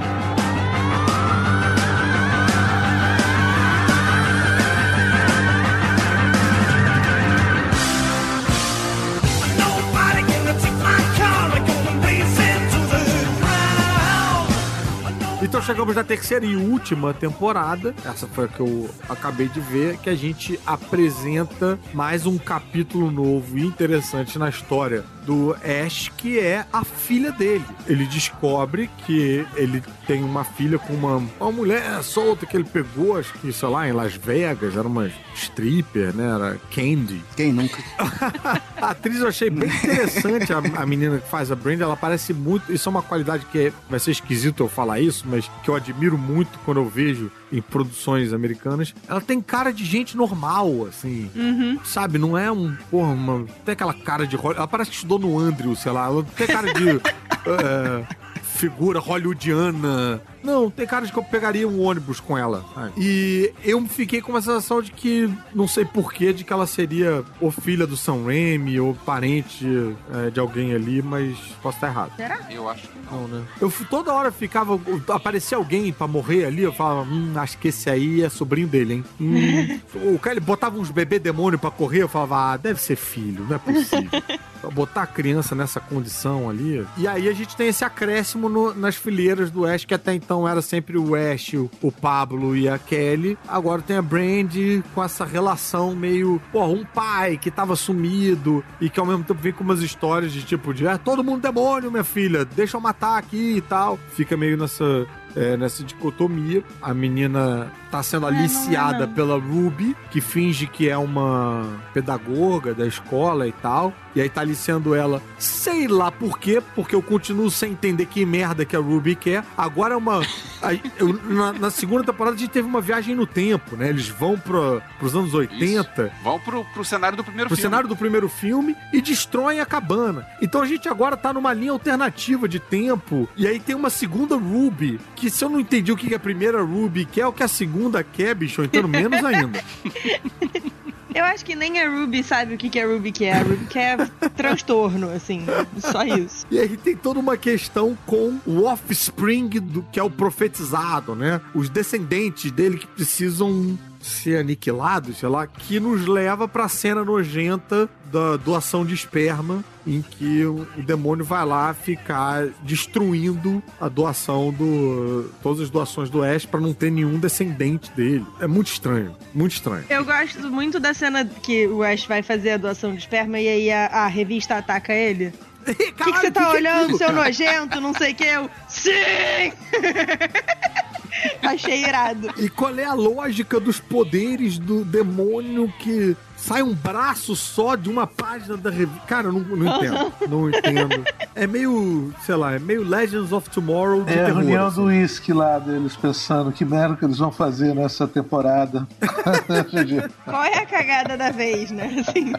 As demonizações e tal vão escalando, vão chegando num nível tal que, bicho, o final da série, o último combate ali, todo mundo morre, todo mundo vai pro, pro um limbo, é resgatado. A gente vê quase como se fosse aquele mundo invertido lá do Stranger Things, um mundo de cabeça pra baixo e tal. Tem uma outra Elk Grove no limbo em que os espíritos ficam lá sendo caçados por uns monstros de fumaça que foda-se, não, não vai ser explicado, não tem muito uma lógica, mas é interessante de ver, bacana, beleza. Também são apresentados os Cavaleiros da Suméria, são tem uns anéis de Chaos. Né, que são todos também devotos ao Ash, que também a gente não tem direito de onde vem, qual é, que serve, qual é a porra, qual é a lógica por trás, que se foda, porque também vai morrer todo mundo. A gente tem A gente tem um monstro que é uma mistura de todos os cavaleiros. O maluco pega a espinha de um e aí vira a mão, coloca a cabeça do outro no ombro. Tudo com cara de tipo, caralho, eu, eu acharia esse bonequinho muito maneiro se eu tivesse 13 anos de idade. Que também, sei lá, não serve para nada e tal. E a gente chega num final, cara, que isso me surpreendeu bastante, com contornos homéricos. Porque a gente tem realmente um demonhão solto andando pela cidade de 200 metros de altura e o exército atirando com caças, jogando mísseis em cima. Num determinado momento, o Pablo, que agora virou El Brujo Especial, fala: eles não estão percebendo, mas isso só está deixando o demônio mais forte. E você também não sabe por quê. Por que, que o demônio fica mais forte se tomar tiro? Não tem uma frase que fale ele é alimentado pela guerra. Não, foda-se, só tá deixando mais forte. Foda-se. Mas, cara, um demonião com um design bem interessante, assim, tipo, um demonião magrelo, esquisito e tal. E o Ash fica pra combater o demonião sozinho, com um tanque. E a tal da adaga canderiana, que você também não entende qual é a lógica, o que, que ela fere, o que, que ela não fere. Pelo menos essa adaga tá desde o início, Desde né? início. É, Essa a adaga tá- existe desde Você sempre. sabe que é, é aquele troço que, que é importante, é aquele troço que, que, que mata os demônios. Qual é o manual dela, ninguém sabe direito, mas ela tá lá, beleza e tal. Tá lá, ela já tava antes, não foi tirado da cartola. Mas é porque tá escrito lá naqueles rabiscos do livro que- com a cara. Cara, um negócio que a gente não comentou foi o livro, tipo, colando na cara do Pablo. É verdade. Sequência toda é um negócio muito louco. Tipo, eu não entendi fala, pra e- que que arrancou o negócio da cara do, do- do livro. Muitas perguntas. A Ruby faz umas páginas novas também, arrancando o lombo de uma daquelas cavaleiras da Suméria. Faz uma página nova que você também não sabe o que, que ela quer com isso. Ela quer esconder o livro, mas não consegue esconder o livro com essa página nova, porque aparece os Evil Ones, sei lá, que são tipo uns camaradas meio que nem aqueles, aqueles monstros do Harry Potter e do Senhor dos Anéis. Os é dementadores e. É, os dementadores e, os- e e aqueles panos lá, né? Enfim, com. Whatever.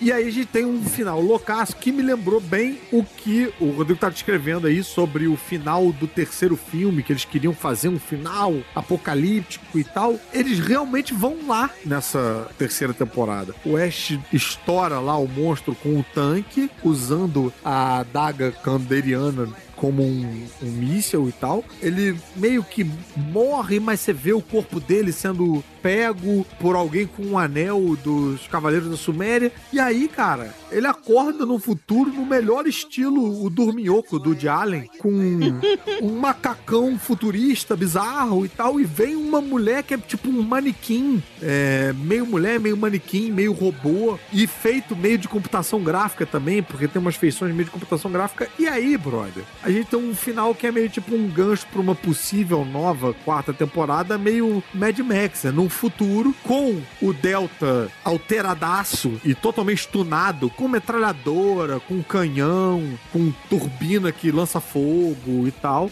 e os dizeres na, no, no para-choque lá que é a frase famosa aí, que eu esqueci agora qual é, qual é a, a frase lá famosa, mas é uma, é uma dessas coisas assim, tipo, Hail to the King, é uma coisa assim, né? Ah, É, é. Caruso falando assim, parece que ou é uma prova do Enem mal feita, uma redação, ou então todo mundo abriu o Google Docs ao mesmo tempo e todo mundo começou a escrever ao mesmo tempo qualquer Cara, coisa que viesse na Mas cabeça. essa é a sensação. menos. É, é meio descrever o episódio, é tipo descrever um sonho que você teve. Falando em Google, eu vi agora aqui, eu digitei Evil Dead Hail to the King. Tem um videogame. Olha. Que é Evil Dead Hail to the King. Pô, O maneiro, hein? Caruso estava descrevendo o episódio final e me lembrou a sensação de tentar explicar o plot de Rise of Skywalker pra qualquer um, assim, de tipo, coisas que vêm de lugar nenhum, sem nenhum sentido, não serve pra nada, não sei o que. Essa adaga aqui, que veio da onde? Quem foi que fez? Por que, que a gente tem ela?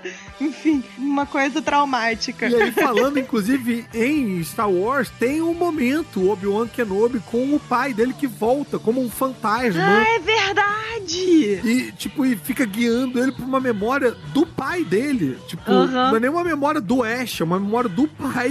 E eles vão lá revisitar e, fa- e fazem um retcon maluco, que tem um cavaleiro da Suméria sepultado num porão da loja de ferramentas. Cara, é uma doideira só, mas Nada faz sentido. cumpre a função de divertir. É divertido do início ao fim. A, a trilha nos créditos nessa temporada tá ainda melhor.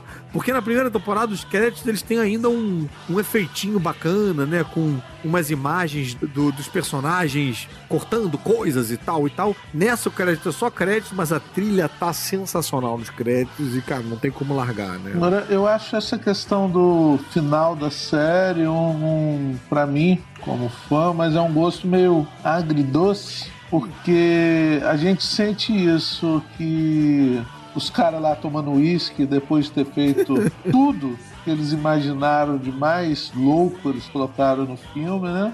E no final fala, vamos colocar aquela porra daquele final que não deixaram a gente colocar no 3 agora. A gente coloca, vamos mais, agora vamos colocar umas, umas mulheres também com umas roupas de Amazônia pra ficar mais doido ainda. Vamos. Então assim, você vê que eles fecham um ciclo ali e ao mesmo tempo a gente fica com uma vontade muito grande de ver essa nova fase, né? Que seria o Ash nesse mundo pós-apocalíptico. É, É. Eu acho que ia ser super divertido de se ver. Infelizmente, afinal de contas a gente vai chegou até aqui, né? É, não é? Vamos lá. Vamos lá, cara. Ash versus a pandemia. Eu acho interessante falar também, não sei se vocês conhecem, uma série que tem na Amazon até a terceira temporada. Olha, olha só, é até a terceira temporada. Foi feita pelo canal, produzida pelo IFC, chamado Stand Against Evil. É, essa eu não sei qual. que é muito parecido com Ash vs Evil Dead, cara. É um cara canastrão. Mas veio antes ou depois? Putz, cara, eu não sei quando que ela surgiu, mas eu acredito que tenha entrado nessa rebaba aí do Ash vs Evil Dead. Cara, é bem parecido. É o personagem principal, que é o canastrão, aí tem uma policial que, que não gosta dele, mas ao mesmo tempo quer ajudar. Enfim, é, fica aí, né? Como dica pro pessoal assistir se quiser. E interessante também falar que o Necronômico, acho que a gente não falou isso durante o episódio, é baseado, tido como referência das obras de um cara que é reverenciado pra galera que curte terror, que é o Lovecraft, né, cara? Isso, O, é. o Lovecraft, ele é que é, criou esse conceito do Necronômico como livro dos mortos, enfim. E aí o próprio Sam Raimi e a galera também, como curtem terror, né? Eles trouxeram essa referência uma também pro, pra galhofada. marca. Fizeram um Necrocomical. Necrocômico.